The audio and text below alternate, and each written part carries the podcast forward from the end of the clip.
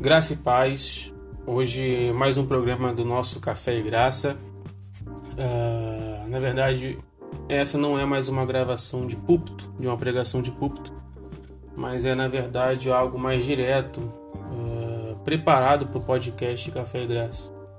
E eu queria compartilhar com vocês uh, algo que no meio desse, desse dessa pandemia, no meio desse contexto de reclusão, algo que Deus tem falado também comigo, mas está lá no livro de Jó, Jó capítulo 42, versículo 5.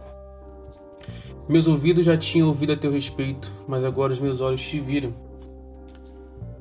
A história de Jó nos mostra um homem vivendo uma crise intensa em seus negócios, na sua saúde e também na sua área familiar, já que perdeu todos os seus filhos em um único acidente e não tinha o apoio esperado de sua esposa nesse drama.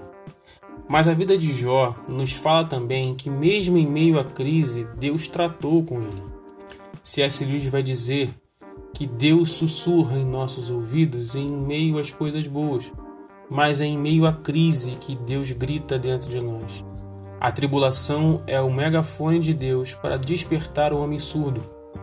A crise pode ser a oportunidade de vivermos um relacionamento mais íntimo com Deus. Por isso a necessidade de vivermos em oração nesse tempo de reclusão.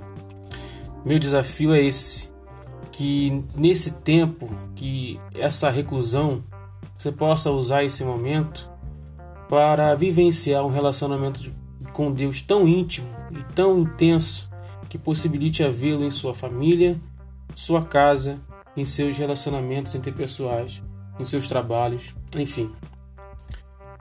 Que também depois disso tudo passar, você possa também continuar enxergando a Cristo e vivenciar a Cristo do lado de fora. Deus abençoe você e sua família